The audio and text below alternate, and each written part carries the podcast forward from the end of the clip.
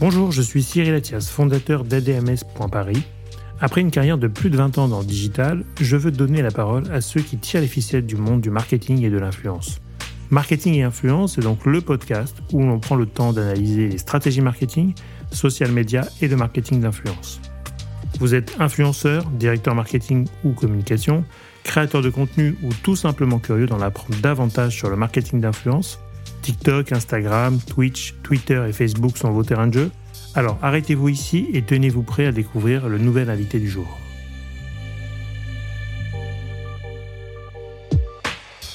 Les gens, quand ils commentent euh, Tu vas aller en enfer, pour eux, ils sont individuels. Bah, c'est bon, j'ai posté, je vais me coucher. Sauf qu'il y en a dizaines, des dizaines, des dizaines par heure. Mais en fait, c'est tout d'un coup. Et les gens se disent, ben, enfin, ils ne savent pas ce qu'on vit de vivre de la haine tout le temps par heure. C'est pas qu'un commentaire, c'est des dizaines de milliers. Encore hier, il y a un mec qui m'a envoyé un message sur Instagram, mais il m'a envoyé des vingtaines de messages d'un coup, hein, vraiment d'un coup. La génération des créateurs de contenu où tout le monde veut être créateur de contenu, tu vois. Mais créateur de contenu, enfin, moi de base, je voulais vraiment pas l'être. Enfin, j'ai rien demandé. Hein. Enfin, je, je sais pas, c'était pas moi ma volonté de base. Hein. Moi, mon de base, c'est dans une école de commerce.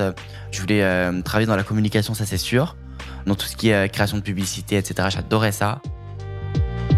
Ce podcast vous est présenté par ADMS.Paris, agence de communication experte en réseaux sociaux, marketing d'influence et relations presse.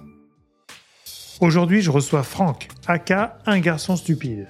Franck nous explique d'ailleurs d'où vient son pseudo et revient sur son histoire qui l'a amené à devenir créateur de contenu. Il nous expliquera aussi son passage à Los Angeles pour la sortie de Barbie avec son partenaire make-up. Bon épisode. Bonjour Franck. Bonjour, bonjour.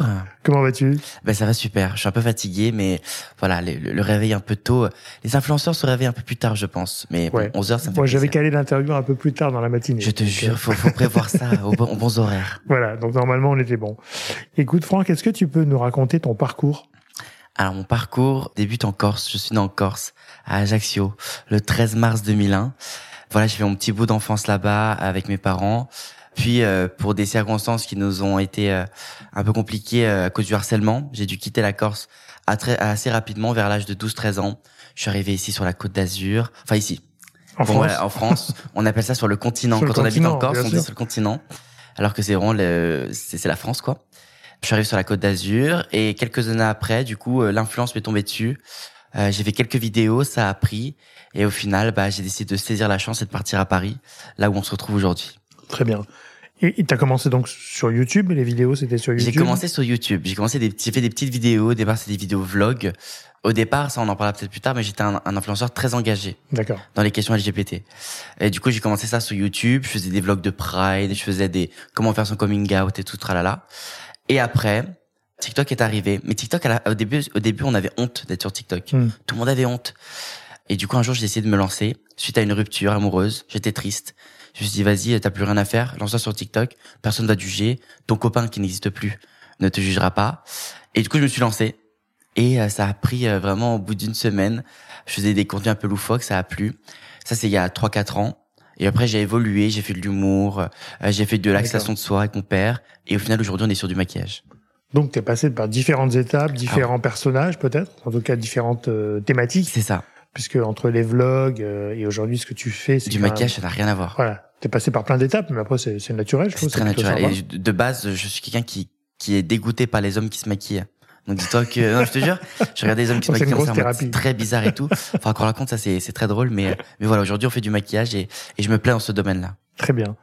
Alors j'ai une première question. Pourquoi un garçon stupide? Parce qu'en fait c'est ton nom de scène. C'est vrai. C'est une euh, sorte de nom de scène, un pseudonyme qui est très bizarre. Et d'ailleurs pour la petite anecdote, pour un projet qui se qui se profile, euh, il y a eu une réunion avec Brigitte Macron. Et euh, ils ont parlé de moi, ils ont dit un garçon stupide et Brigitte Macron on a dit mais pourquoi vous l'appelez comme ça le pauvre? Arrêtez de le, maltraiter alors que c'est vraiment mon nom mais ça arrive super souvent ça. Et du coup je m'appelle un garçon stupide euh, parce qu'à l'époque durant mon harcèlement le fait d'être un peu différent, d'avoir les cheveux décolorés, d'aimer les paillettes, d'aimer les couleurs, d'être vraiment à côté de enfin tu ressembles pas aux autres, bah du coup les gens me considèrent un peu comme le bébête de service. Ah. L'abruti de service, le mec qui comprend rien à rien et, et c'est dommage. Et du coup, un jour, j'ai suivi un créateur de contenu qui s'appelait Mindless Boy, garçon écervelé. Et je me suis dit, mais ça, me correspond trop. Ça me correspondait, ça me correspond toujours. Et je préfère m'offrir une autocritique à moi-même plutôt qu'on me la fasse. Donc je me dis vas-y un garçon stupide et et chacun peut avoir son interprétation. Celle-là c'est la mienne et voilà chacun peut avoir l'interprétation qu'il veut. Super donc on a craqué le mystère derrière garçon stupide mais qui est non non mais qui non plus. en fait qui est qui est intéressant parce que ça fait partie de ton, ton histoire en fait. Donc c'est pas un pseudo choisi pour euh, avoir des followers, mais c'est une continuité de ton histoire euh, que tu as formalisé dans, dans mm. ton pseudo. Quoi. Et, et, comment alors aujourd'hui comment tu te présentes? Quelqu'un qui te connaît pas, qui te voit pour la première fois, euh, bonjour, je m'appelle Franck ou un garçon stupide et je suis quoi? La phrase classique c'est bonjour, je suis créateur de contenu spécialisé dans le maquillage. Bah, c'est la phrase basic, mais qui plaît toujours. Et la petite anecdote, hier, j'étais chez le dentiste. Et euh, bon, ça fait cinq ans que je paye chez le dentiste, c'est pas bien du tout. Et sur la fiche, elle me demande de remplir profession. Ah, qu'est-ce que tu mets? Et j'ai marqué créateur de contenu. Mais je suis, du coup, j'ai, je lui ai rendu la feuille et elle a regardé la feuille et elle a ri. Et du coup, je sais jamais comment prendre. Bah euh, est-ce qu'elle s'est foutue de moi? Est-ce que créateur de contenu pour elle c'est pas un métier? Enfin, j'ai marqué créateur de contenu. J'ai marqué créateur de contenu social media et ça pète un peu plus. Tu mets un peu d'anglais, ça pète toujours. et voilà. Écoute, je crois que maintenant la loi a défini euh, le statut de créateur de contenu. Donc grâce, au, enfin, en tout cas, dans le projet de loi de, de Bruno Le Maire, euh, qui a défini en fait comme étant un métier. Donc maintenant, ça devrait rentrer dans les cases. Je pense que c'est trop récent encore. Ouais, c'est trop récent. Le temps que ça remonte euh, à tout le monde. Mais je préfère largement le terme de créateur de contenu que d'influenceur. Ouais. Je ne considère pas que j'influence. Enfin, si j'influence, c'est bien. Mais moi, je fais créer du contenu pour divertir. Point. Ouais, ouais. Et, et alors aujourd'hui, tu te définis comment? Un artiste? Enfin, est-ce que tu es plus artiste qui va sur les réseaux pour montrer son son savoir-faire, ou est-ce que tu es plus créateur de contenu au sens large, où je veux influencer, ou je veux euh, avoir des followers? Est-ce que tu es entre les deux finalement Est-ce que tu te sers des réseaux pour mettre en avant ta création ou est-ce que tu es obligé de faire de la création pour exister sur les réseaux? Ben, Je me suis posé la question un peu récemment parce que des fois, tu vois, t'es perdu. Et je me suis dit que vraiment, je me considérais pas comme un influenceur pour un influenceur mhm. qui cherche des abonnés, qui cherche juste de la visibilité, être connu dans la rue, faire des photos, des autographes ou je ne sais pas quoi. Moi, je veux juste créer du contenu pour divertir les gens. Mhm. Les croiser dans la rue et qu'ils me disent plutôt, je préfère qu'ils me disent merci, tu m'as aidé à m'accepter, à être ce que je suis, à être plus libre, etc. Plutôt qu'ils prennent une photo parce qu'ils ont vu ma tête. Je préfère largement ça. Les photos, je m'en fiche, mais qu'on retienne de moi que bah, j'ai pu aider les gens. Donc je me considère plus comme un créateur de contenu. Je me considérais pas comme un comme un artiste, parce que les artistes, c'est j'adore voir des artistes, mais je ne considère pas comme un artiste.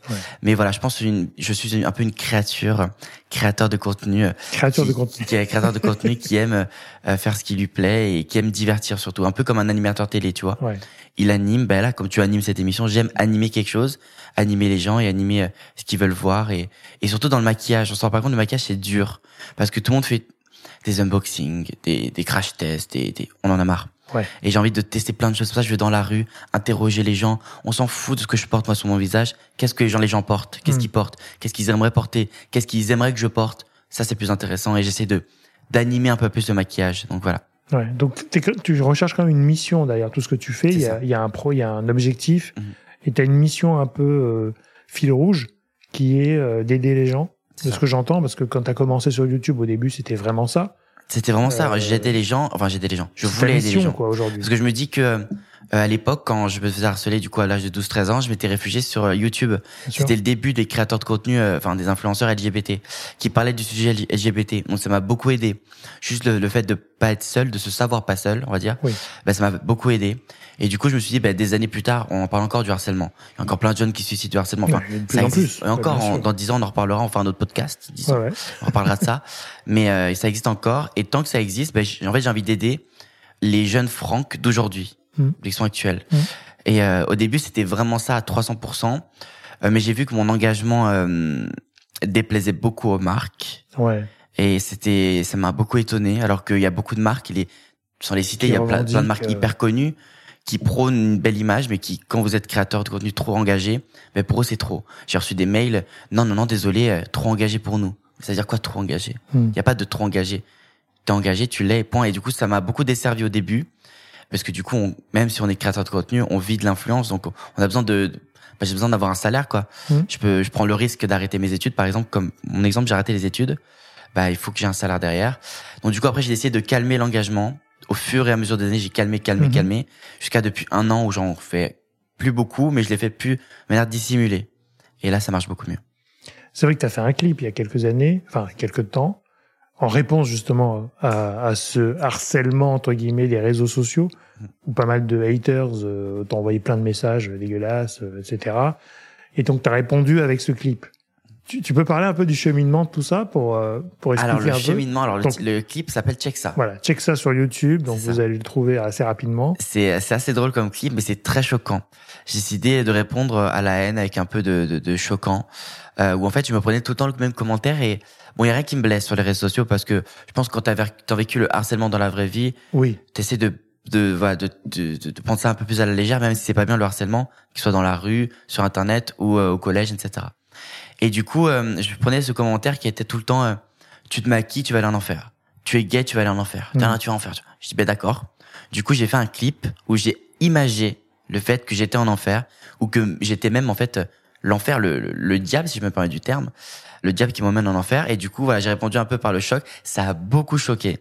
Ah Voilà, bon j'ai eu, j'ai eu beaucoup de retours. Euh, moi, moi j'ai adoré le faire. hein. Bah ouais. Et ouais, j'ai adoré le faire, mais ça a beaucoup choqué. Je comprends que ça choque, mais je pense que il faut un peu choquer les gens pour qu'ils et qu'ils éveillent un peu le, Hmm. le sentiment que c'est un peu un signal d'alerte, une petite détresse en mode ouais. regardez ce que je vis parce que c'est pas non plus tous les jours facile. Parce que les gens quand ils commentent euh, tu vas aller en enfer, pour eux ils sont individuels.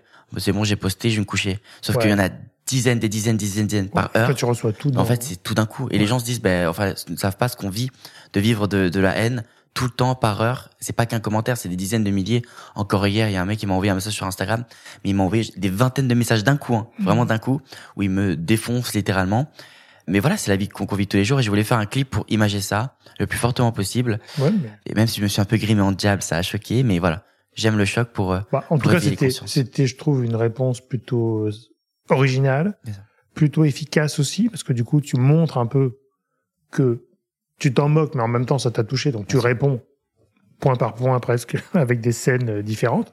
Mais j'ai trouvé ça assez créatif en même temps dans la réponse, versus ce qu'on aurait pu faire basiquement, c'est répondre à chacun et dire ce qu'on pense, machin, et ça aurait réenflammé le sujet, en fait. c'est ça. Euh, faire un, donc, t'as répondu une seule fois à tout le monde avec ce, ce clip, coup. est... Mais ouais, j'utilise souvent la musique. Bon là, j'ai arrêté depuis Ouais. longtemps parce que je suis pas non plus, euh, je suis pas Kenji Girac non plus, je sais pas chanter quoi. mais euh, mais là, j'ai fait une musique euh, il y a, je pense, un an ou, ou deux avec mon copain qui s'appelle 3114, qui est le numéro euh, de prévention contre le suicide. Bien sûr. Et du coup, ben les gens connaissent pas le numéro 3114. Il est pas si connu que ça. Du coup, on a essayé de faire une musique 3114. Au moins, les gens euh, apprennent ce numéro-là. Donc, il y a toujours une belle ambition derrière la musique. Et je pense que la musique, c'est comme les réseaux sociaux, c'est comme l'art, c'est comme la, les, enfin, ça aide les gens Bien sûr. et ça peut les guider. Et si j'ai pu, euh, avec mes musiques, faire quelque chose, pourquoi pas en faire une l'année prochaine, je sais pas. Bah oui, bah tu referas un 30-18 pour euh, mettre en avant e-enfance E-enfance, avec évidemment. Justine qu'on a reçu il y a pas longtemps, qui du coup est une très belle cause puisque du coup elle aide sur le harcèlement sur Internet et sur les réseaux sociaux notamment parce que c'est là où ça, ça se passe aujourd'hui. Et donc il lutte contre le harcèlement en ligne. Avec, euh, donc je vous conseille quand même d'écouter cet épisode parce qu'on apprend beaucoup de choses aussi sur la façon dont les plateformes agissent ou n'agissent pas contre ces sujets-là. Parce que c'est quand même un, un sujet de plateforme au début aussi, euh, sur lesquels alors on doit laisser les gens s'exprimer, mais à un moment donné, il doit y avoir des, des petits blocages quand même de, de haters ou de, de bots qui viennent des fois euh, vraiment euh, s'acharner sur des gens. Quand tu reçois 20 messages d'un coup, alors soit c'est une seule personne, soit c'est un bot automatisé qui envoie ce genre de messages à plein de gens différents. Il y a aussi des mécaniques hein, et des, outils, tu vois, qui sont euh, ciblés. Hein, c'est ce que tu appelles dans le cyber, même dans les cyberattaques, c'est que tu as des fermes de, de, de bots qui ont des messages préprogrammés et qui envoient une série de comptes qu'ils ont mis dans une base euh, en même temps, euh, ce qui fait du coup qui peut être choquant pour celui qui reçoit parce qu'il reçoit 20 messages d'un coup. Mm. Et c'est là où tu tu tu t'en tu t'en retiens, tu t'en tu t'en souviens ça. et qui te marque. Et c'est l'objectif qu'ils ont aussi des fois d'avoir des actions comme ça euh, de, de full euh, message pour pour déstabiliser les gens et, et les toucher. Et en plus, euh, les réseaux sociaux, on est de plus en plus jeunes sur les réseaux. On voit Bien bien. hein. Les influenceurs se créent dès le plus jeune âge. C'est ça qui fait un peu peur sur les réseaux. Mhm. Ben moi, par exemple, je- si je me prends un, un terme très grossier, très homophobe, Mhm. bah là maintenant, je le vivrais assez tranquillement. Je zappe. Ouais, mais imagine Mais si 12, t'es un peu 13 ans, plus voilà, t'es un t'es peu plus jeune, tu reçois un commentaire comme ça. 14 ans. Ça fait mal. Hein. Parce que c'est vrai que tu avais le harcèlement du collège, où on- je vais caricaturer, mais tu as peut-être 20 personnes qui peuvent être Ah mais en euh, un an, ça m'a beaucoup appris. autour de toi. Mhm. Mais si tu es sur des réseaux et que tu te fais harceler sur les réseaux et que tu as des centaines Et t'as jamais et connu des ça avant. centaines de gens qui te harcèlent, ben, le niveau du harcèlement n'est pas le même et l'impact psychologique n'est pas le même. Donc c'est ça le danger des réseaux aujourd'hui, c'est que le, la filtration, la modération, pas forcément mis en place comme il faudrait, mais c'est difficile comme sujet. Hein. C'est pas si évident. C'est pas de se dire on stoppe au bout d'un moment. Non, c'est il faut faut filtrer le vrai du faux, le bot du de l'humain et, et, avoir des, des parce que c'est c'est de la protection qu'il faut avoir à ce moment-là. Et c'est vrai que e-enfance pour le coup répond beaucoup à ce genre de, de problématiques et est très très sollicité sur ce sujet. Donc on en voit de plus en plus. Qu'il faudrait qu'il y ait, euh, sur les réseaux sociaux, c'est un sujet que dont je parle pas beaucoup, mais je pense que c'est hyper important, mm-hmm.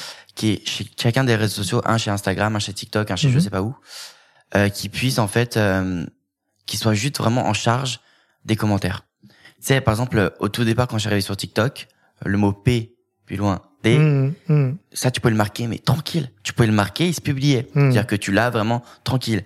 Puis après, ils ont trouvé des dérives en ajoutant des petites lettres au milieu. Ils ont ajouté des, bref. Et en fait, les, l'insulte évolue toujours, tu vois. Et, et je pense qu'il faudrait quelqu'un qui est en charge de ça. Ouais, et dès qu'il voit un commentaire en mode, OK, ce terme-là, maintenant est utilisé. Surtout que c'est assez facile. C'est hyper, simple.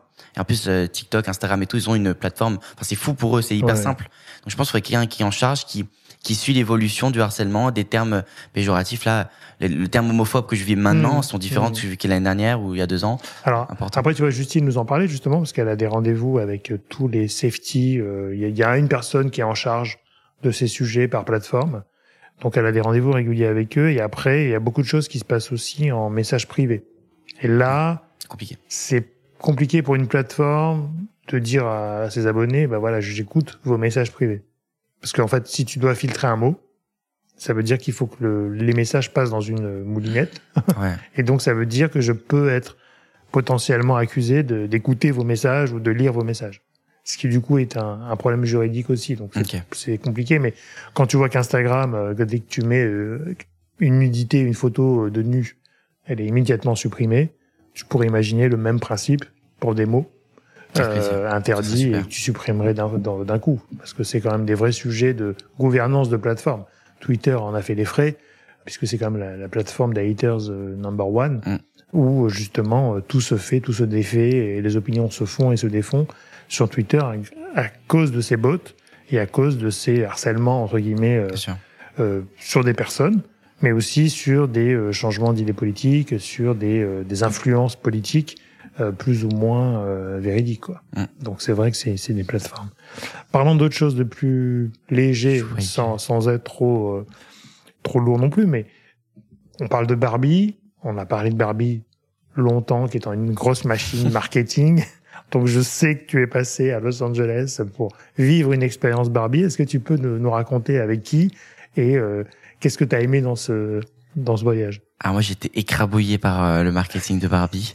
J'ai tout vécu, je suis très content parce que ceux qui ont vécu le marketing de Barbie ayez la chance de vivre à ce moment-là parce que je trouve ça fou ce qu'on a vécu. Euh, même si c'est que du marketing, c'est du marketing, mais je trouve ça incroyable. Alors moi du coup j'ai eu la chance de partir à Los Angeles euh, pour le lancement du film Barbie aux côtés de la marque NYX Professional Makeup, euh, qui est une marque de maquillage du groupe L'Oréal. Euh, qui dont je suis ambassadeur et dont je, je représente très souvent la marque et j'ai pu du coup représenter la marque à euh, LA.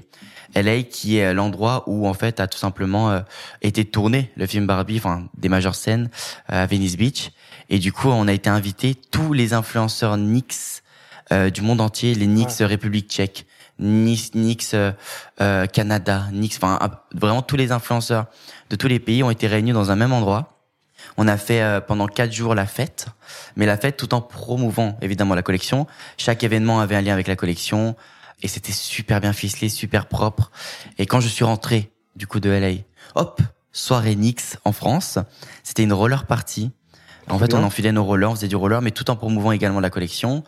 Euh, quand je suis rentré également, avant-première du film français, invitation cette fois par Warner, mais tout avec la présence de Nix. Enfin, euh, beaucoup d'événements et notamment aussi Primark qui m'a qui m'a envoyé toute leur collection euh, Barbie. Enfin bref, tu sentais que derrière il y avait vraiment. Euh... Il y a une grosse machine. Hein, ouais. Ah ouais. énormément de partenaires d'ailleurs la, ah la, franchise Barbie. Des fois il y en a qui disent que c'est un peu trop, mais ce que je trouve sympa quand même dans ce côté-là, c'est comme tu as un univers très développé de Barbie. Bah, chaque marque est rentrée dans cet univers avec sa porte et son, et son réseau d'influenceurs et c'est ça qui est sympa, je crois. Et le rose c'est illimité. Le rose c'est illimité. Ouais. Du coup, tout le monde a fait du rose. Et le truc qui est drôle, c'est que même ceux qui n'ont pas eu la licence ont quand même, euh, je peux, on peut citer des marques. Ouais, ouais, bien sûr. Même bien sûr. Fenty Beauty euh, a sorti un rouge à lèvres rose. Alors qu'on on l'a jamais entendu sortir un rouge à lèvres rose, mais Bah du coup ouais. pour l'occasion, on sent un rouge à lèvres rose. Euh, Mac Cosmetics, il va sortir un, un fard à paupières rose. Ils ont tous, en fait, j'ai l'impression qu'ils avaient un produit rose en attente. Ouais, qu'on c'est attend le bon possible, moment. ouais. Et en fait, tout le monde a surfé dessus et, et c'est, une machine énorme. Et moi, je suis fier d'avoir vécu euh, cette période euh, du marketing. Et euh, le voyage à LA était extraordinaire. Ouais. Et encore, nous, en France, je trouve qu'on est tranquille. Hein. Là-bas, les bancs sont Barbie. Il y a des panneaux de 450 mètres avec marqué Barbie. Euh, il- de partout, il y a du Barbie. Et c'est hallucinant. Starbucks, Barbie. C'était vraiment, on Ah se ouais. noyait dans Barbie. Ah, c'était incroyable. Là-bas, c'est 600 fois plus qu'ici. hein. En France, on se plaint parce que on est français, mais là-bas, oh, Bah ouais. c'est la folie. Hein. Bah là, c'est le siège social. là-bas. Ah oui, Là-bas, c'est social, c'est de Barbie. Mais du coup, Nix a, sauté sur ça. Ils ont réussi à avoir la licence. C'est la Ouais, seule marque que ça de maquillage. facile en même temps. Ben là, ça fait trois ans euh, qu'ils doivent avoir, euh, qu'ils doivent négocier ça. C'est ça, ouais, c'est les négos. Ça doit euh, pas d'hier, hein. Parce que t'as une licence, au- enfin, t'as une marque par sujet, j'imagine. C'est Donc ça. le maquillage, euh, euh, bah, le café Starbucks, ils ont fait. Par euh, exemple, ils ont eu Avatar aussi. Euh, Nix, ils ont eu Avatar. Ils ont fait, bon, ils ont pas fait autant que Barbie parce qu'ils savaient que Barbie ça allait marcher. Ouais. Et, euh, et la collection elle s'est écoulée. euh, je crois qu'elle est déjà en, en Sold out. Donc euh, c'est c'est un bon pari. Oh. Et ils ont joué, ils ont pris le risque à faire des des petits euh, produits make-up qui ressemblent à des jouets. C'était un risque. Bah ouais. Ça aurait pas, ça aurait pu ne pas plaire, mais ça a super fonctionné. Mais voilà, on peut être fier d'avoir vécu le marketing Barbie. Je sais pas s'il y a un rose Barbie officiel.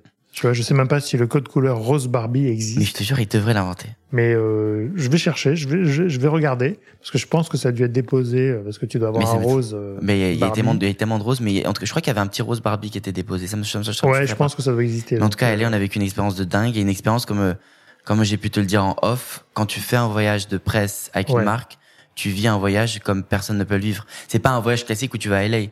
Quelqu'un qui va à LA ne vivra pas cette expérience. Hmm. Expérience de dingue, chauffeur, le bus, bus Barbie.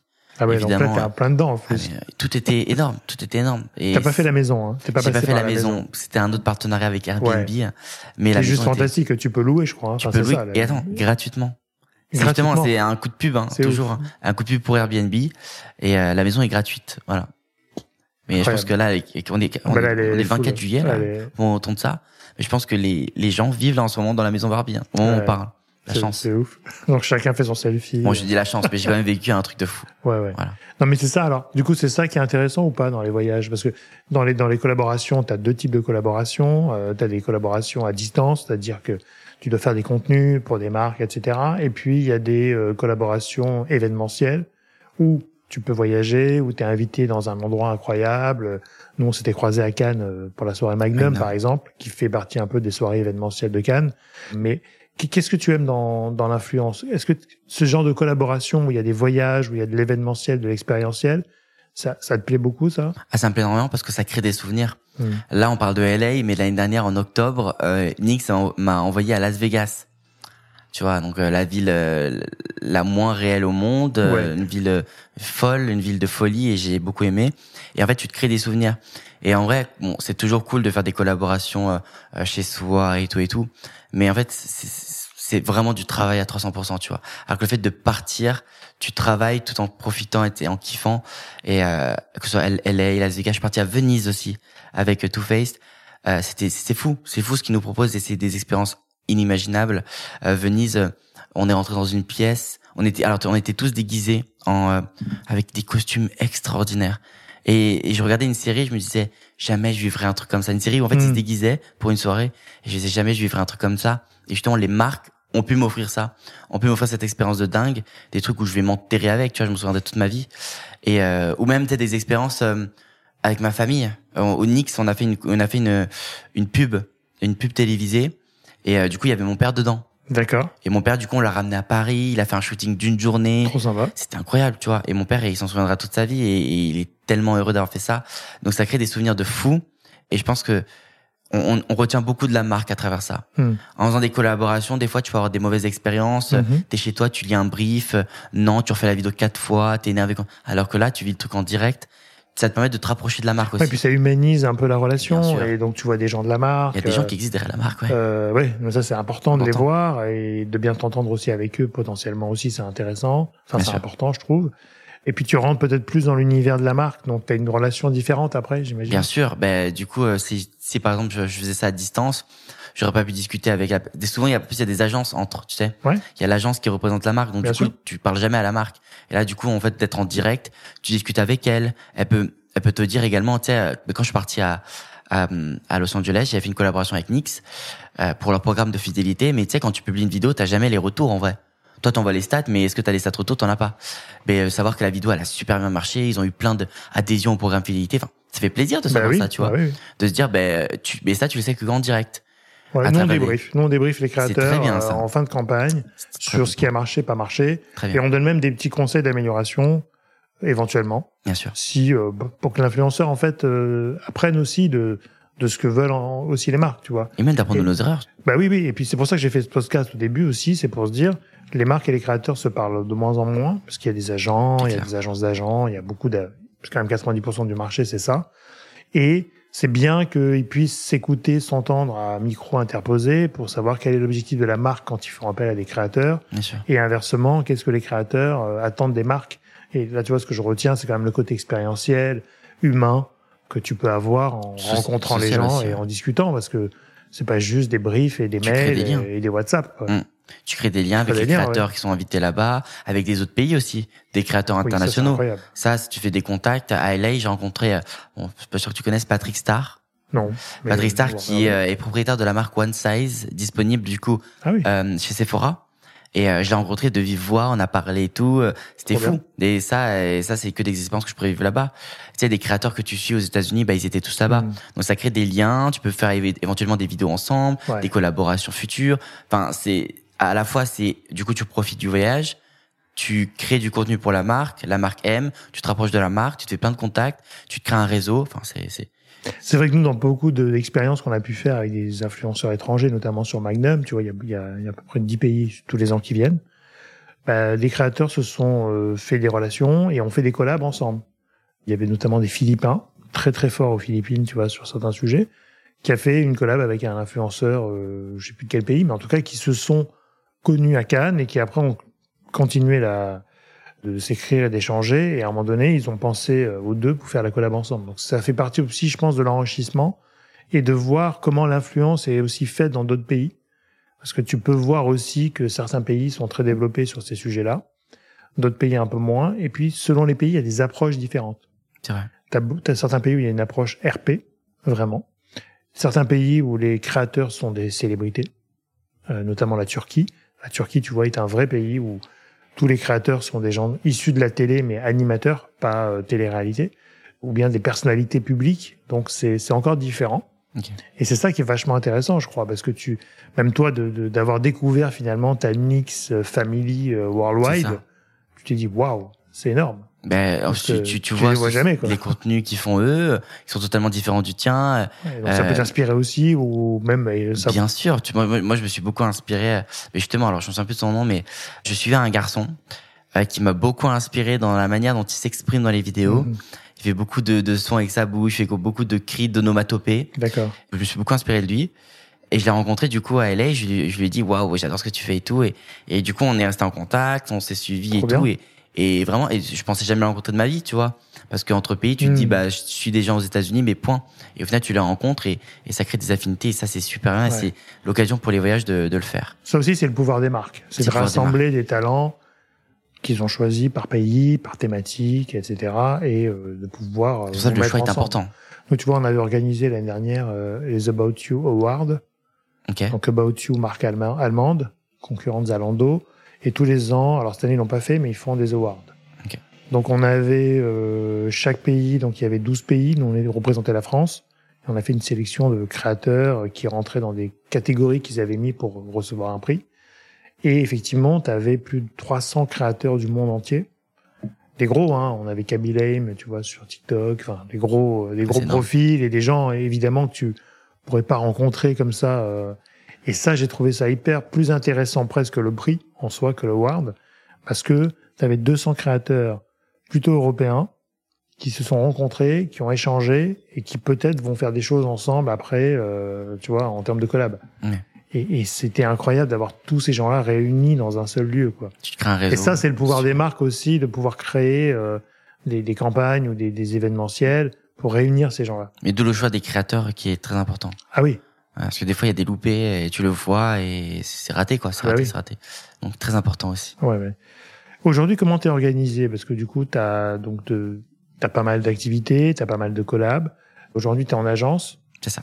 Mais comment t'es organisé au quotidien? Ou qu'est-ce que l'agence t'apporte aujourd'hui euh, Déjà, est-ce que c'est un bon modèle? Je sais pas, c'est une question qu'on se pose. Alors déjà, mon organisation euh, dans la vie de tous les jours, euh, euh, avant l'agence, quand j'étais pas du tout en agence, euh, c'était un peu euh, un combat, on va dire, de trouver, ben, répondre aux mails, savoir quoi répondre aux mails, savoir se tarifer.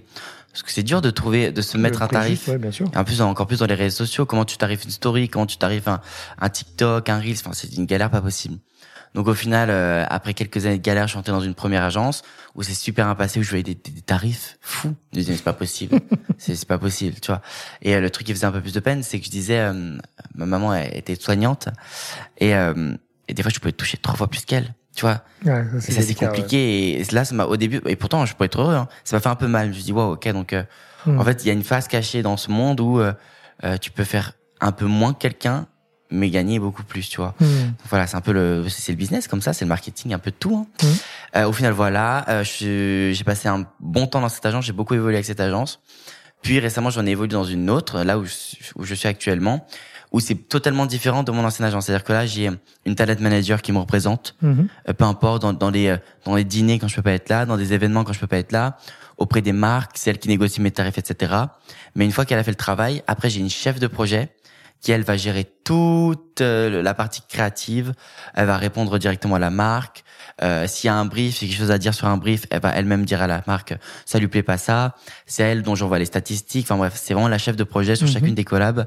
C'est celle dont je parle le plus, quasiment tous les jours, tout le temps. Donc voilà, Euh, il y en a une qui euh, répond à mes mails pour euh, les les portages, c'est-à-dire les les produits qu'on peut m'envoyer Ouais. offerts gracieusement.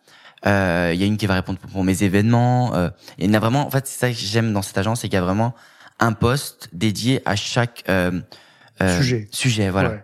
Et avant, euh, du coup, là où euh, avant mon ancien a- agent faisait tout, donc du coup des fois on s'y perdait un peu, des petits loupés, des petits manquements, Mhm. etc. Là, il y a jamais de manquement et c'est vraiment cool. Euh, Il y a une partie juridique qui est très importante, on s'en rend pas compte, mais euh, quand j'étais tout seul, euh, j'aurais pu me faire, euh, désolé du terme, mais carotte. Mhm. J'aurais pu me faire avoir par une, une, une marque et j'aurais jamais pu m'en sortir. Je prends un petit avocat, mais elle, elle doit avoir une- un avocat de fou, tu vois. Hmm. Au final, euh, je m'en sors pas. Et là, il y a une partie juridique très importante. Et euh, il y a un soutien émotionnel aussi. La dernière fois, au mois de juin, j'ai eu beaucoup de collabs au mois de juin. Je m'en sortais pas. J'en pouvais plus, j'étais fatigué. Ben, on en parlait de la santé mentale qui est très importante. Ouais. Mais là, euh, je m'en sortais plus. La santé mentale, je la perdais. Et du coup, j'ai dit, bon, stop. Là, je suis fatigué. Laissez-moi 4-5 jours de répit. euh, juste pour 4-5 jours. Tu vois, je demande pas grand-chose. Hein. Ouais. J'aurais pu demander deux semaines ou quoi, 4-5 jours juste pour me remettre de mes émotions. Elle a dit, OK, pas de souci, on décale tes collabs et tout. Elle a appelé tout- toutes les marques, etc. pour décaler les collabs. Donc voilà, c'est l'importance. Mhm. Après, moi, dans ma manière créative, comment je m'organise, je tourne mes vidéos le plus le soir. Là, comme euh, je te disais, là, Donc Euh, là, t'as fait une grosse, tour- une ouais. grosse nuit de tournage. cette nuit, j'ai tourné toute la nuit jusqu'à 7-8 heures du matin. Et là, je suis là à 11 heures. Mais bon, euh, c'est c'est la fast life et je me dis que voilà, c'est cool, euh, c'est c'est que du bon, euh, c'est c'est positif. Tant Ouais. que je le vis comme ça, ça va. Mais des fois, c'est dur et je travaille tout le temps la nuit. Pourquoi je travaille la nuit?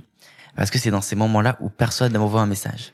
Ouais, Parce que la journée, il suffit que là, euh, du coup, ma, ma chef de projet m'envoie un message, ok, euh, le- la collaboration Mac, euh, Hmm. ils veulent que tu changes ça. Hmm. Du coup, je dois retourner, retourner, etc. Le stress, l'angoisse, euh, enfin bref, j'ai trop d'angoisse la journée. Je pourrais tourner la nuit Hmm. tranquillement avec ma petite clim, ma petite lumière. Donc voilà comment je m'organise.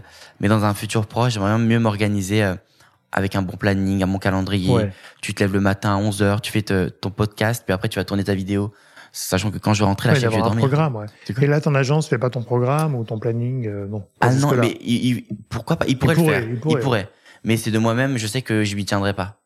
Ouais. Mais Après, faudrait il que- faut- voilà, à la limite, un, quelque chose d'important, faudrait que plus vers la rentrée, je m'organise un peu plus. Sachant que euh, euh, là, je sens qu'il y, a- qu'il y a une il y a une phase ascendante où je suis beaucoup plus invité aux, aux, aux événements. Mhm. Donc il faut gérer aussi les événements, Ouais, la les présence déplacements, événements. Et quand t'es en déplacement, tu peux pas faire tes collabs euh, Exactement. à côté. euh. Et il faut se maquiller, surtout moi, il y a le temps de Oui, toi, maquillage, ça, tu ça vois. prend du temps quand Donc euh, pas- j'ai un événement à 18h, je commence à maquiller vers 14h, tu vois. 4 heures avant, Ah tu ouais. vois. Donc euh, voilà, c'est ça me tue une moitié de journée, mais c'est cool quand même. Hein. Là, tu te maquilles toi-même, hein, Ouais, toujours moi-même. Donc ça, ça prend du temps aussi parce que. Je m'étais fait maquiller d'ailleurs à Cannes pour la petite Oui. anecdote. Ouais, ouais, ouais. Quelle horreur. Je me suis fait louper. Ah ouais, c'est ça, pour ça. Donc je préfère toujours me maquiller Ouais, moi-même. c'est mieux. Ouais. Bah, C'est c'est toujours- sujet pour le ouais, tu euh, vois. En plus, je suis quelqu'un qui n'a pas de sourcils, donc euh, c'est dur à gérer quelqu'un qui n'a pas de sourcils en maquillage. Bon, c'est un autre débat. ça va de débat. Ok. Et aujourd'hui, euh, dans toutes tes expériences que tu as pu faire d'événements, de voyages notamment, tu as deux, trois rencontres incroyables que tu as pu faire. Alors, tu nous en as cité une à Los Angeles, mais au niveau des créateurs, où est-ce que tu t'es fait des potes, euh, où tu as vraiment un lien fort avec des gens que tu as pu rencontrer en événement? Ça, c'est une bonne anecdote et en plus, j'en parle jamais parce que je, je trouve jamais le moyen d'en parler. Ah Euh, ouais, c'est qu'au début, quand je suis arrivé à Paris, parce qu'à Paris, c'est la ville des influenceurs, enfin, il y a que des créateurs de contenu partout. Et en plus, quand tu fais des événements, tu as toujours les mêmes têtes, bref. Et, euh, et au début, j'avais plein d'amis créateurs de contenu, mais plein, plein, Mm. plein, plein, j'ai que ça en fait. J'avais aucun ami qui ne faisait pas la création de contenu. Et en fait, je me suis rendu compte que c'était un, un milieu très compliqué, on en reparlera peut-être plus tard Mhm. un milieu très compliqué avec beaucoup de enfin les gens veulent tellement de toi et euh, veulent même pas de toi en fait ils veulent de ce que tu as de ce que tu gagnes de tes de tes abonnés etc euh, anecdote assez folle pour un peu imaginer la chose été invité à un événement euh, d'un lancement d'une émission de maquillage Mhm. style Glow Up sur Netflix la même chose mais version française et euh, j'en parle à, un- à- bref je suis invité et il y a plus de place. Et je sais qu'il y a un ami à moi qui est fan absolu de cette émission. Et il a dit s'il te plaît trouve-moi une place et tout. J'ai dit écoute moi j'en ai pas personnellement mais je te donne le contact tu vois. Et quelqu'un derrière un créateur de contenu euh, qui a entendu la discussion et s'est permis d'aller envoyer un message en mon nom je viens de la part d'un garçon stupide. Il m'a dit que je pouvais venir etc j'ai jamais dit ça tu vois. Et il y a des gens qui utilisent ton nom ton nom qui Ouais, donc c'est un milieu d'opportunistes. c'est un milieu de- d'opportunistes qui et le problème c'est que si cette, cette personne faisait quelque chose de mal à cet événement bah, en mon nom Bah oui, tu aurais été responsable quelque part. responsable et voilà. Donc c'est pour ça que c'est très important. Donc j'ai essayé de de vraiment faire un énorme tri. Aujourd'hui j'ai deux trois amis qui euh, sont créateurs de contenu et, et à qui je fais des vidéos avec qui j'ai la confiance de faire des vidéos. Et aussi aussi dans le milieu amoureux faut le Bien dire. sûr. Euh, j'ai rencontré des, des, des garçons euh, qui, qui, qui voulaient euh, qui voulaient tout simplement voir mes amis dont ils étaient fans. Ouais, ça, euh, ils étaient fans de mes amis, ils étaient fans de mes amis, mais pas de potentiellement de moi. Moi, je m'en fous qu'ils soient fans de moi, tu vois. Mais le fait qu'ils voulaient tout le temps qu'on Non, au café, euh, c'est peu. veux, ça serait bien qu'on voit cette personne, serait bien qu'on voit ce créateur de contenu là, c'est bien qu'on voit cet influenceur là. Hmm. Donc voilà, c'est c'est c'est très compliqué, mais euh, mais voilà, j'ai quelques quelques amis donc euh, dans qui je sais je peux me reposer et, et voilà, Après, c'est vrai que c'est un milieu très concurrentiel. bien sûr. C'est un milieu très euh, opportuniste. Mm. T'as beaucoup de créateurs. euh, Alors moi, tu vois, je fais ça depuis 2010 où j'ai l'agence, donc ça fait un- presque 13, ça fait 13 ans aujourd'hui. Donc j'en ai vu passer. Et je vois les comportements évoluer aussi. Et je trouve qu'aujourd'hui, on est dans la phase euh, business, Ouais. ce qui est pas la meilleure phase entre nous, mais qui va redescendre. Et je pense qu'il va s'ap- s'aplanir un peu. Mais c'est vrai que du coup, tu as beaucoup d'opportunistes euh, en tant que créateur. euh, même tu vois, nous des fois en agence, on voit. hein, Il y a beaucoup de gens qui rentrent en agence pour voir des créateurs. Triste. Ouais, pour euh, faire les soirées. En plus, ils pour, connaissent de euh, plus en plus les ficelles parce et- que Et ensuite, en- ils se disent, tiens, moi, euh, je, suis- je, suis- je suis people parce que je vais aux soirées des créateurs. Et en fait, c'est via et l'agence. tu le vois ça aux influences, aux événements. Bah oui, tu les vois. Tu les vois les aux événements, tu vois des gens qui qui qui qui, qui veulent apparaître sur toutes les stories, de tous les, sur tous les Juste TikTok. pour avoir- s'inventer une vie. C'est ça, hein. et c'est triste parce que, on- Ouais, c'est triste. enfin, c'est c'est un phénomène de génération, la génération des créateurs de contenu où euh, tout le monde veut être créateur de contenu, tu vois. Mais créateur de contenu, enfin, moi de base, je voulais vraiment pas l'être. Enfin, j'ai Mm. rien demandé. Hein. Enfin, Mm. je, c'était pas moi ma volonté de C'était pas base. ton objectif Moi, premier. mon de base, j'étais dans une école de commerce. Euh, je voulais euh, travailler dans la communication, ça c'est sûr. Euh, dans tout ce qui est euh, création de publicité, etc. J'adorais ça. Au final, je, je suis tombé là-dessus parce qu'au final, euh, euh, les circonstances ont fait que. Mhm. Mais en fait, j'ai l'impression que plus on cherche à être créateur, de contenu, moins on l'est. Donc, euh, c'est très compliqué. Donc, c'est pour ça, j'ai vu ce milieu d'opportunistes, etc. J'ai essayé de réduire et, et Ouais, euh, voilà. J'ai mon copain et moi et ça suffit. Ouais, ouais, après, c'est bien aussi d'avoir d'autres cercles d'amis qui sont pas dans le milieu. Exactement. pour avoir aussi un équilibre, tu vois, parce qu'après c'est vrai que quand tu sors beaucoup, bah du coup, tu vois les mêmes gens, donc Mm. petit à petit peut-être avec certains tu peux créer des amitiés, etc. Mais de l'autre côté aussi, tu sais, quand euh, Mais après quand t'as quelqu'un qui est à côté de ce milieu, il va pas forcément comprendre et ouais, il peut être envieux ce qui aussi. se passe, tu ouais. vois. Ou il peut se dire bah tiens moi aussi je pourrais faire ça plutôt que travailler au bureau tous les matins. La partir Euh, à LA en mode ouais, pourquoi il part à LA et pas moi, tu vois. Ouais, ça peut créer aussi des, distances. des sujets. distances. C'est vrai que c'est un sujet qu'on parle souvent au podcast. C'est le côté un petit peu solitude du métier. Ah, Parce que finalement, vous êtes tout seul à faire vos trucs. Même si vous êtes entouré, mais au moment donné, la création, c'est vous. Et donc la pression, c'est vous. Jamais été aussi seul que maintenant. Voilà, malgré que tu sois entouré. Ah, j'ai plus de 1 million 8 d'abonnés. Voilà. Pourtant, je suis Et je des suis gens en seul. agence qui s'occupent de toi, mais tu te sens seul. Ah ouais. Donc c'est le premier sujet, c'est la solitude. Deuxième sujet, ça va être la compréhension de ce que tu fais dans un, avec des, des gens qui sont hors milieu. Et là, ça peut être aussi difficile. Et il peut y avoir des préjugés, il peut y avoir, parce qu'on entend plein de choses dans la presse aussi, donc euh, ça, ça peut être euh, Mm. euh, désagréable aussi ce que- sur ce côté-là. Et après, le vrai sujet, ça va être, le troisième sujet, c'est de se recentrer et en même temps de s'écouter. Ce qui est un vrai sujet que très peu de créateurs arrivent à faire, c'est de savoir s'écouter pour savoir qu'est-ce qu'ils veulent faire, où ils veulent aller et ne pas aller. Parce que finalement, tu es dans un tourbillon. Si tu lâches prise, tu peux te retrouver dans deux ans à faire complètement autre chose Bien sûr. que tu n'auras peut-être pas voulu parce que tu as suivi, entre guillemets, euh, le tourbillon qui t'a emmené là. Ah non, faut vraiment. Et ça, aujourd'hui, c'est le vrai sujet aussi, c'est de se canaliser un petit peu Bien sûr. pour bien bien continuer. Mais justement, tu, tu te verrais où, toi dans Est-ce que tu sais déjà où tu te verrais dans deux ou cinq ans? Bah en fait là, je crée dès maintenant mon avenir D'accord. euh, parce que bah, je le vois en fait. Bah, tu sais quand je suis arrivé, pas dans cette agence à l'actuelle, Mm. dans mon ancienne agence, quand je suis arrivé dans l'agence, il y avait tous les plus gros créateurs de contenu. Ceux que je suivais, euh, ceux que j'admirais, j'idolâtrais même parce que euh, je suivais leur vie. Et quand je suis rentré dans l'agence et que j'ai vu qu'ils étaient, enfin, je suis dans la même agence qu'eux, je leur ai parlé, etc. Et en fait, aujourd'hui, je te jure, allez, sur les six influenceurs, il en reste que deux. Les, les autres ont disparu, des, ils ont, soit ont disparu parce que les réseaux sociaux ont décidé qu'il fallait qu'ils disparaissent, c'est-à-dire shadowban, euh, euh, plus de likes, plus de d'engagement, plus rien. Ouais. Soit de même, ils ont pété un plomb, c'est ce qui est possible, et ils ont complètement arrêté. Et, euh, et du coup, en partant de ce constat-là, je me dis hop, hop, hop, ok. Même si je suis sur une phase ascendante où j'ai beaucoup de collaborations, enfin tout se Mhm. passe bien pour moi, je prépare mon avenir. Et du coup, j'ai décidé ben, de me rapprocher des marques avec qui je travaille. Mhm. Coucou, j'adore la collaboration, j'adore, euh, je pense, j'adore la publicité, j'adore la communication. Si demain éventuellement vous avez un poste qui se libère, n'hésitez pas à penser à moi. Euh, J'en ai parlé à, à deux marques et euh, deux marques qui sont qui ont euh, répondu euh, ben, présentes. À la fois une qui m'a dit ok, ben on, franchement dès qu'il y a un poste qui se libère, on pense à toi, il y a pas de souci, mais pas de manière en mode je pense à toi, mais au final ils pensent pas à toi. C'est vraiment Oui, ils vont oui. penser à toi. Et une autre où euh, où j'ai commencé à faire du consulting chez eux, mais euh, c'est un, un premier pas, tu vois, pour après mettre le deuxième, tu vois. Mhm. Donc euh, voilà, c'est un bon début. Donc potentiellement travailler en fait dans une marque, dans un pôle influence ou un pôle communication. En Ouais. fait, travailler dans les coulisses de ce Ouais, que je fais actuellement. Ou même d'être un conseiller, je trouve ça une bonne position, tu vois, d'être un conseiller dans une marque. Parce qu'en général, dans les marques, tu as plusieurs niveaux. Tu as la direction marketing, communication, chef de projet digital, influence, social media. Mais ils sont, euh, ils sont côté marque.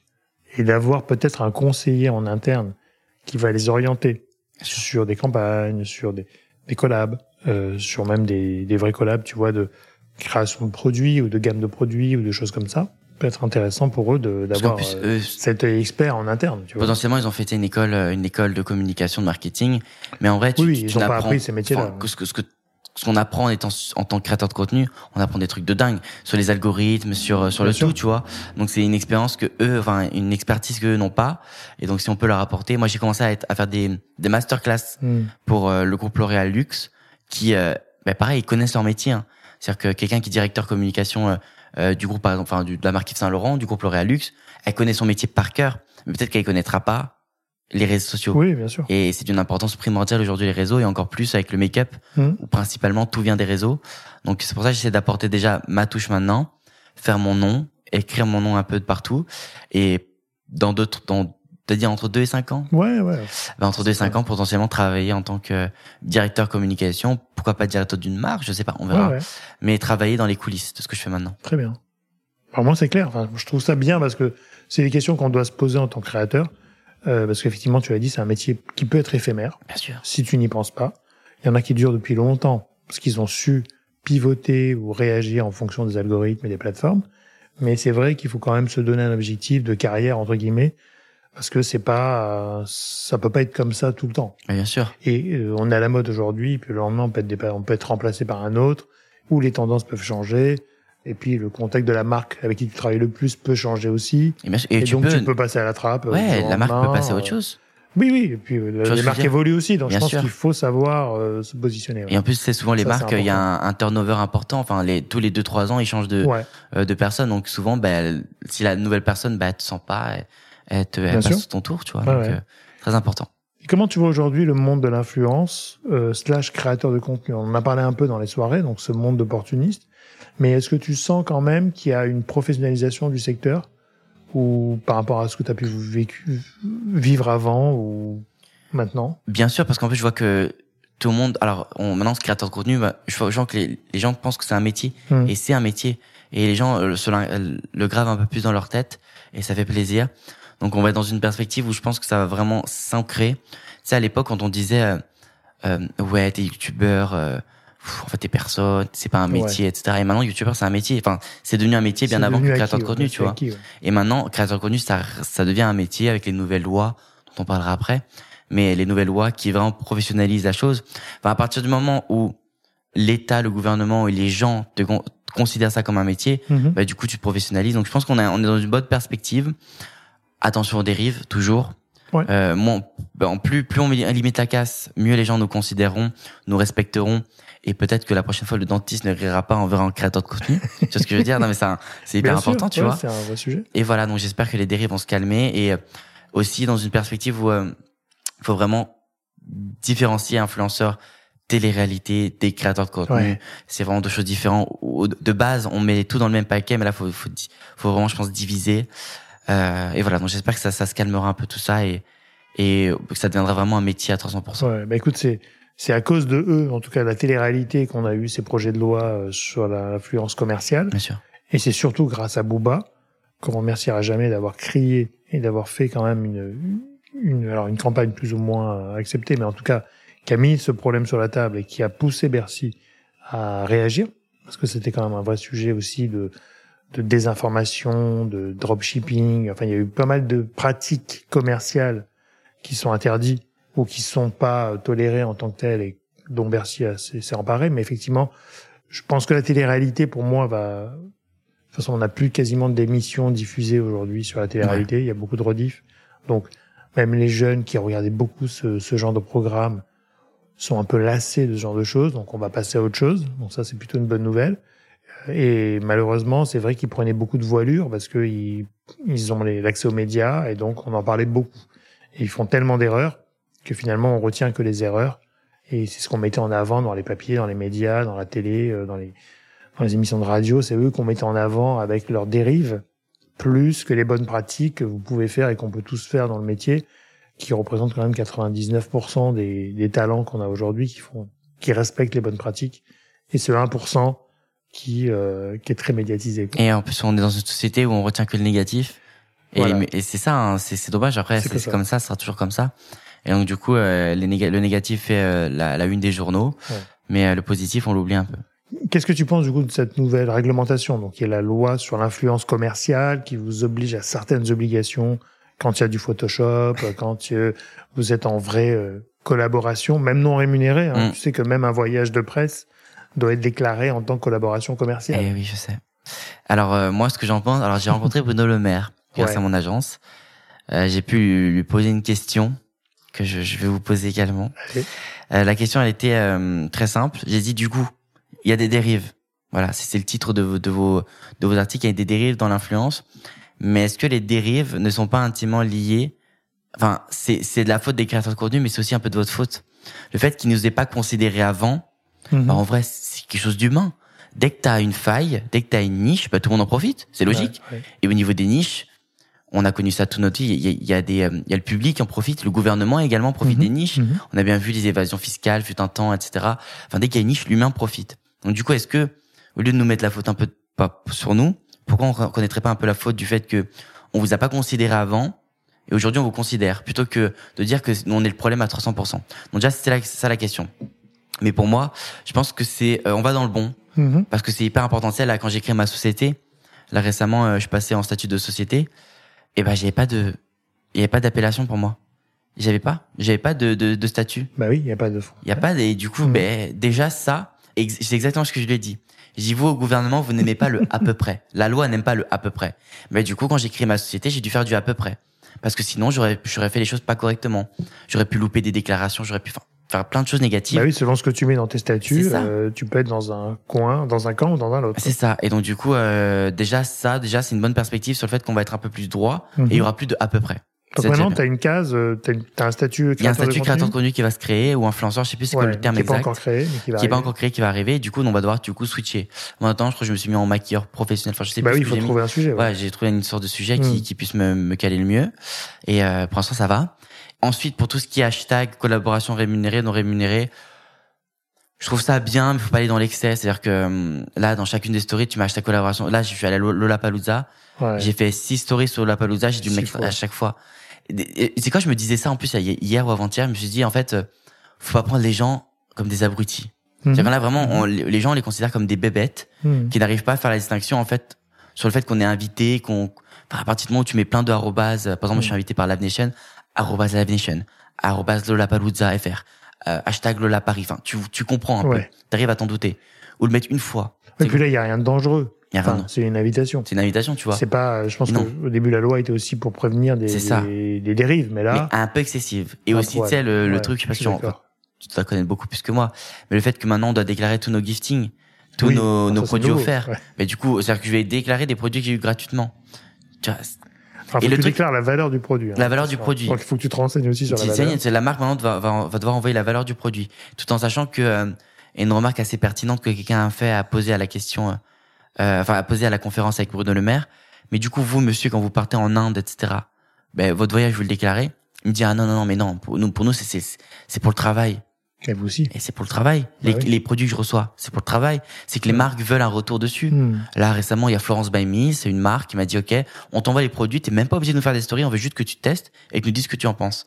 Bah, du coup, maintenant, c'est, derrière, c'est notre travail en tant que, dans le maquillage, surtout, c'est hyper important de tester les produits.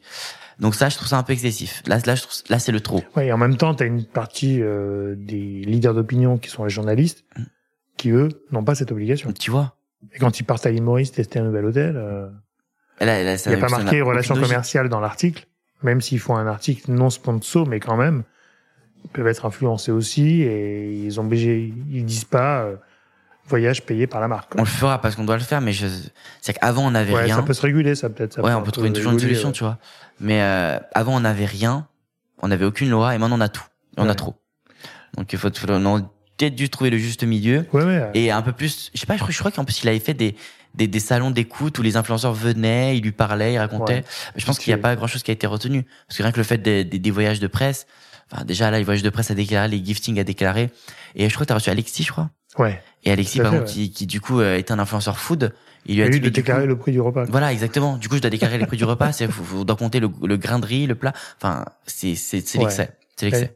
Mais du coup, tu dois le déclarer où? Dans ton dans la fiche d'impôt. Dans ta fiche d'impôt Ouais. Mais alors, ou comment on sait pas encore ouais, bon, après qui va vérifier hein c'est ça mais bon tu sais quoi Tu peux le faire, mais euh, je sais pas si t'as un, quelqu'un qui va vraiment vérifier que t'as reçu quatre produits versus Alors, il a dit qu'à la rentrée, il allait avoir 10 personnes Ouais. euh, au service des fraudes qui va être beaucoup. dédié à ça. Mais 10 personnes sur les milliers d'influenceurs, mais bon. Non, et puis je pense qu'ils vont traquer surtout les vraies dérives commerciales, tu vois, c'est-à-dire le dropshipping, les arnaques, la Ça, c'est crypto-monnaie. très important, par contre. ouais. Euh, ça, par contre, c'est normal. Je parlais du négatif, que- mais ça, c'est positif, du fait Ah que oui. faut arrêter de mentir aux gens. Oui, oui. Euh, quand tu vends un produit, en fait, tu l'as trouvé sur AliExpress et tu le revends, ça craint.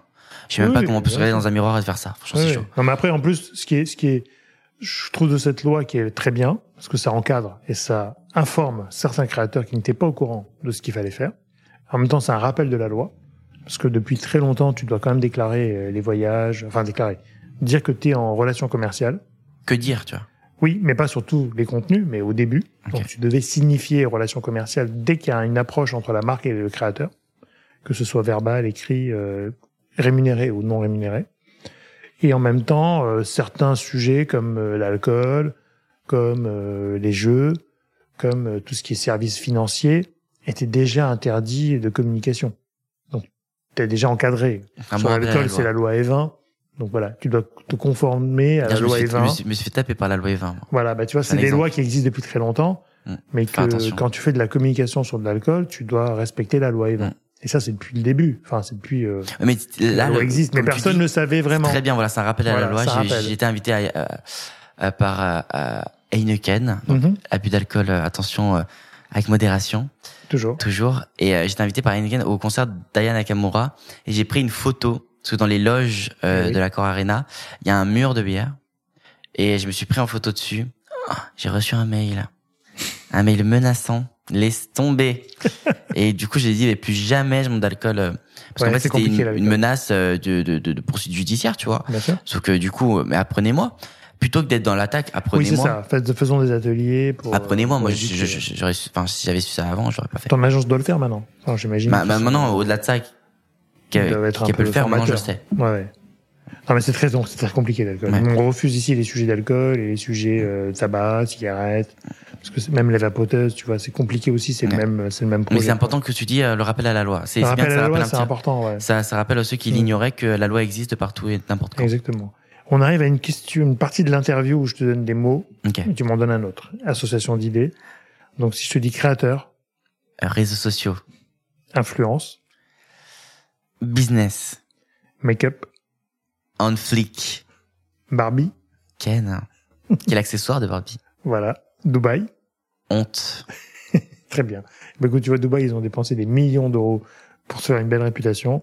Et ils ont été un peu cramés grâce à 15 mecs euh, qui sont partis là-bas euh, s'installer et qui ont cramé leur réputation. Parce que tu vois, dommage. Dubaï, maintenant, c'est devenu euh, pestiféré. Mais maintenant, quand tu dis que t'habites à Dubaï, t'es là, ah, Ah, mais t'es un escroc. c'était Ouais, waouh. t'es un escroc. ouais, ouais, t'es un escroc du coup maintenant. Tous les gens qui habitent à Dubaï sont des escrocs. Maintenant, c'est l'Arabie Saoudite qui arrive pour essayer de remplacer Dubaï Ah, mais euh, dans le mais côté tourisme, tu vois. Mais ça va être pareil, à mon avis. Tous les créateurs de contenu français reviennent en France, hein. C'est ça. Bah, écoute, on les accueille. Ou pas. ou pas. Question euh, de closing pour moi dans l'interview. Est-ce que tu as un gros projet qui arrive euh, bientôt que, dont tu peux nous parler, évidemment? Alors, euh, bon, déjà, de manière générale, au, au, au vu de mon contenu, ben, bah tiens, ouvrir un podcast, hein, Ah, potentiellement, pour parler ça. de la beauté masculine et féminine. ouais, ça n'existe pas. Hein. C'est- Enfin, il y en a c'est- très peu, je sais pas si ça existe, mais j'aimerais en parler de manière libre Ouais. et sans complexe, voilà. Parce que je pense que les gens ont besoin d'être guidés et que ce soit en podcast, sur des Mhm. vidéos, sur des photos, peu importe où on peut être, il faut y être. Et en plus, j'ai la blablate euh, facile. J'ai une maladie qui est de parler beaucoup, hein. donc ça Ah, me donc plaît c'est beaucoup. parfait pour le sujet. Moi, j'adore. hein. euh, ça euh, intensifie quelque chose qui est important pour moi, des concours. J'essaie de, de, de trouver un nouveau système Ouais. dès la rentrée pour euh, offrir de plus en plus de, contenu, de, de, de cadeaux. De les, les gens en ont besoin et je vois je vois les messages des gens dans mes commentaires. C'est c'est une misère d'en trouver le le bon système. Là, je suis en train d'élaborer. Je suis en train de trouver la meilleure chose pour euh, pour leur faire gagner. Euh, Il y a hum, dans très peu de temps un manga avec e-enfance du coup pour rebondir un peu, avec e-enfance, euh, l'agence euh, Little Sparkle et aussi les éditions Dupuis, qui tous les trois sont associés pour faire euh, un livre, un manga, Mhm. euh, en quatre tomes, représenté par quatre créateurs de contenu différents. Donc en premier, on a Lou la chanteuse, on a Valviti euh, qui fait des TikTok euh, sur des POV, euh, moi en troisième tome et euh, quatrième tome, une gameuse qui s'appelle Pinku Kiwi. Et chacun on représente un tome euh, qui lutte contre le harcèlement, mais sous toutes ses formes. D'accord. C'est-à-dire euh, Lou, euh, ça sera plus euh, ben, tout ce qui est harcèlement sexiste, du, du fait qu'elle est une femme et voilà, elle va se faire embrouiller parce qu'elle est une femme. Ensuite, on a Valviti qui va être assez drôle, mais enfin c'est pas assez drôle, mais qui est atypique. Il sera en harceleur. Mhm. Donc euh, on va l'harceler à l'harceleur. Lui, il était harceleur et euh, il revendique ça et justement il veut se mettre en tant qu'harceleur pour dire que bah, je l'ai été, mais ne, ne soyez pas. ça peut arriver. ouais. Moi, évidemment, l'homophobie, on est dedans. Et puis, Pingu Kiwi sera plus du coup dans l'univers de, de- du, lis- du stream, du e-sport, comment ça se passe, Ouais. etc. Donc voilà, c'est un beau projet et euh, tout en bénévole, évidemment, tout en étant bénévole, donc c'est vraiment cool. Voilà, c'est vraiment sympa. Ah, c'est un beau projet, ça. Et j'espère, au plus, au plus profond de moi-même, je suis un peu le celui qui parle de plus en plus des collections de make-up. Pourquoi pas créer ma collection de make-up Bah oui, c'est ce que j'allais dire. avec une que marque. Voilà. Dans un des projets à 2-5 ans, ça peut être aussi Ça un, peut être un- très une voie de intéressant. développement. Quoi. Mais c'est déjà en discussion, donc j'espère que ça va se. Bon, on croise les doigts, on en parlera quand ça sortira. On touche du bois, mais a pas du bois autour de nous. Voilà, a. On touche la tête. Et alors, est-ce que tu auras un conseil pour un jeune créateur qui débute aujourd'hui? Ne cherche pas à être créateur de contenu. Si tu dois l'être, tu le sauras. Je pense qu'il n'y a pas d'autre moyen. J'ai j'ai un ami à moi qui s'efforce tant bien que mal pour l'être. Et je lui dis, mais force pas. Force pas, mais. Si c'est pas, si c'est pas le moment, c'est pas le moment, quoi. C'est-à-dire que c'est Et puis pas, ça s'apprend pas, en fait. C'est ça pas prend pas, ça prend pas. donc, euh, attends, laisse faire et ça arrivera. Euh, et au pire, c'est pas créateur de contenu, c'est pas la fin du monde.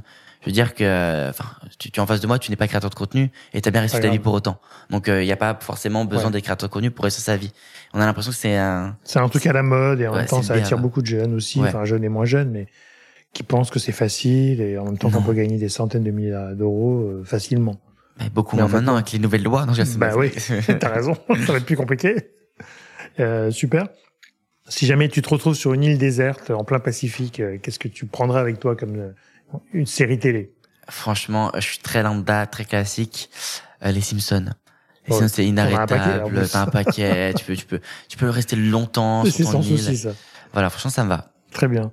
Une dernière question, est-ce que tu aurais une personne à me recommander pour venir derrière ce micro? Alors, euh, c'est toujours dans le monde de la beauté. Mhm. Elle s'appelle Mathilde KST D'accord. et elle m'a beaucoup étonné. Franchement, elle m'a même étonné beaucoup. En fait, elle a percé, mais quand je te dis percé, un truc de ouf. Euh, des millions, une- un million par jour. En fait, elle fait des Get Ready With Me. Mhm. Elle commence sa vidéo en disant bon, je vais maquiller. Et elle fait des millions à chaque vidéo. Et en fait, personne l'a vu venir. Et en fait, elle est l'exemple de, elle est passée de tout à rien en deux semaines. Vraiment en deux ouf. semaines. Elle est passée de, il y a deux semaines, on, on la connaissait pas. Deux semaines après, invitée dans tous les événements Sephora, Kiko, enfin toutes les marques de make-up veulent travailler avec Ah, elle. phénomène. Les grandes marques comme Yves Saint- Laurent, le luxe pour obtenir le luxe euh, des marques, c'est chaud, tu vois. Ah, chaud. Elle a tout obtenu en deux semaines. Donc comment elle a vécu ça? Ah ouais, Qu'est-ce que les marques l'ont elle, elle a fait le tour des agences aussi pour trouver sa bonne. Toutes les agences voulaient d'elle. Bah elle oui. a fait 10 agences pour trouver la bonne. C'est-à-dire 10 agences voulaient d'elle, tu vois. Donc comment elle a vécu? Qu'est-ce qui s'est passé? Euh, Où est-ce qu'elle en est? Est-ce Ouais, qu'elle s'en sort? C'est fou. Elle est l'exemple de TikTok peut changer ta vie en le cours en, cours, en deux semaines. C'est fou ça. Bah écoute, dingue. je compte sur toi hein, pour le coup. Bien sûr. Tu me mets en relation et on la reçoit avec plaisir parce que c'est une success story qui est intéressante, qui peut expliquer aussi que ça peut arriver à pas à tout le monde. Alors du coup là, on va on va jouer le, tous ceux qui veulent devenir créateurs vont se dire je peux y arriver, mais en tout cas j'imagine que c'est pas Elle si pas facile elle-même. ouais. et Elle me disait qu'elle faisait- un elle minimum de faisait ses talent vidéos. pour y arriver. Quoi. Elle se faisait les gens se moquaient d'elle. Elle, elle, elle arrivait Ah ouais. chez- dans- à son école, les gens se moquaient d'elle. Ah, tu fais des vidéos sur TikTok, mais la Ah ouais. honte et tout. Et deux semaines après, elle a percé. Et maintenant, bon, là, euh, je, Ah crois oui. euh, je sais pas si elle fait ses études encore, mais bref, du coup, maintenant, elle est, elle a une success story incroyable. Elle est l'exemple de, euh, bah, du jour au lendemain, t'as- tu t'attends à rien. Elle faisait ses vidéos elle-même toute seule. Du jour au lendemain, tu peux être invité par toutes les marques. Ah, comme quoi Et faire en trois ans. Enfin, moi, j'ai- ça fait trois ans que je fais ça. Et cette année, j'obtiens, par exemple, les marques de luxe, tu vois. En trois ans, Elle, enfin, elle a eu en deux semaines. Waouh. Tu vois, c'est, c'est fou. Ah bah écoute avec plaisir en tout cas. Merci Voilà. pour la Je t'en prie. pour le, le tips et pour l'introduction que tu vas nous faire. Pas de souci. Écoute, j'étais ravi de t'accueillir et de faire parler aussi sur ton métier, ta passion, parce que c'est rare pour un créateur de pouvoir aussi parler de, de, de ce qu'il fait et de ce qu'il aime dans ce métier. Enfin, on va appeler ça un métier, mais en tout cas dans cette passion. Donc merci beaucoup à toi et je te dis à bientôt. À bientôt et merci à toi de m'avoir reçu. Ce podcast vous est présenté par ADMS.Paris, agence de communication experte en réseaux sociaux, marketing d'influence et relations presse.